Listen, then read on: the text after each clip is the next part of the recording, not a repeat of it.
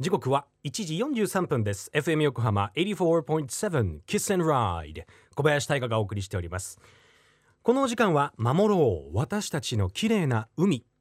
FM 横浜では世界共通の持続可能な開発目標 Sustainable Development Goals。SDGs に取り組みながら14番目の目標海の豊かさを守ること。海洋ゴミ問題に着目。海にまつわる情報を毎日お届けしております。今週は海洋生物マンタについて、えー、国営沖縄記念公園沖縄美ら海水族館でエイやサメの研究をされております。一般財団法人沖縄美ら島財団総合研究センターの研究員富田武輝さんのインタビューをお届けしております。沖縄美ら海水族館ではまるで、えー、いわゆるカイト、ね、空飛ぶタコのように大きい南洋マンタとあとオニイトマキエイこの2匹というか2種類をね飼育しているそうですがマンタのあの頭近くにある2つの突起物ありますよね。あれは果たしてヒゲなのかそれともあのスルメイカのようなあの剣先なのかっていうちょっと気になるんですけどほっぺた一体何なのか教えてください。皆さんこんにちは。沖縄美ら島財団総合研究センターの富田武輝と申します。名前としてはですねあれは陶器と言いまして、えーと、頭のひれと書くんですけれどもあの普段は陶器は丸めて収納しているんですけれども、それが餌を食べる時とかはですね、あれをこうやって広げてあげて、あの口の中に餌がうまく入り込むように、その水の流れを作ってあげるような仕組みになっています。あのヒレをあの広げているところの写真がよく出回っているかと思います。で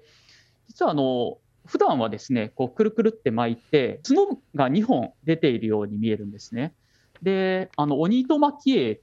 て、あの鬼っていうのは、そのヒレの形がですね、鬼の角に見えるから、鬼と蒔絵っていう名前がついてます。えっと、マンタはですね、まあ、プランクトンというあの小さい生き物を、まあ、こし取って食べています。まず餌を口から取り込みます。で、そうすると、その水の大半はですね、エラ穴から抜けていくんですね。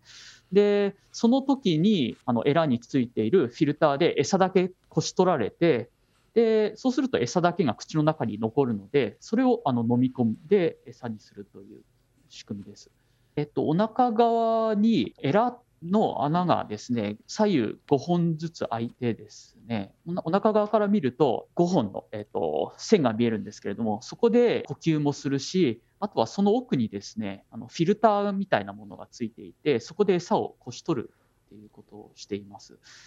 えー、お腹側が基本的には白いんですけれども、キナチャミ水族館で飼育されている一個体はですね、まあ、通称ブラックマンタって呼ばれているんですけれども、種類としては南洋マンタなんですけれども、お腹側も黒い個体っていうのが時々いまして、で、その珍しい個体をあの水族館にいるとですね、あの見ることができて、その仲間はですね、あのお腹側から見ても黒いっていう、えちょっと変わったあのやつがいます。まあ、エイの仲間って結構背びれの後ろに細長い尾びれを持っている仲間が結構いてですね、まあ、役割っていうのは実はよく分かっていないんですけれどもおそらく何かそう水の流れとかをあの感じるセンサーの役割を果たしているんじゃないかなと考えられています。体長っていうと実はちょっと難しくてあの尻尾が実は結構切れちゃったりするんです。で、よく使われるのは、あの体の幅なんですね。で、翼の先から、えっと、逆側の翼の先までの、えっと、幅を測ってあげることが多くて、4メートルとか5メートルとかはその長さです。沖縄美ら島財団総合研究センターの研究員富田武輝さんありがとうございました。すごい。マンタとかエイのなんか豆知識がたくさんありましたね。陶器。あのアンテナみたいな頭のヒレとか言って陶器。収納してあるっていうね。収納できるんだね。で、まあ、口からあの取り込んだ微生物いわゆるプランクトンを、えー、エラのフィルターで餌だけをこし取って餌だけが口の中に残るっていう構図。知らないことだらけだね。でブラックマンタね。なんかこれゾクッとしたんですけど僕の勘違いでした。あのブラックマンバっていうかなり悪い毒を持ってるヘビがいるんですけどブラックマンタっていうのとかなりサウンドが近くてなんかおっと思っちゃったんですけどね。僕マンタを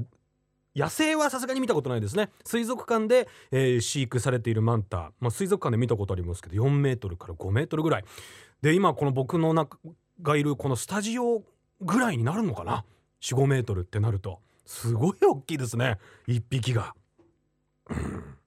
国内最大の沖縄美ら海水族館にはそんな大きなマンタそして、えー大きなジンベエザメが一緒に泳ぐ水槽があるといいますのでぜひ一度水族館のホームページ覗いてみてください。詳しくは後ほど FM 横浜特設サイトの海を守ろうからもリンクを貼っておきます。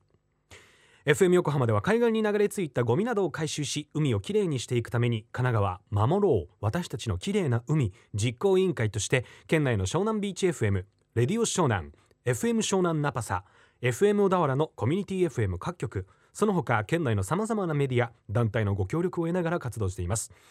また日本財団の海と日本プロジェクトの推進パートナーでもあります。FM 横浜守ろう私たちのきれいな海 Change for the Blue 明日は富田さんにマンタのちょっと変わった行動について教えていただきます。お楽しみに。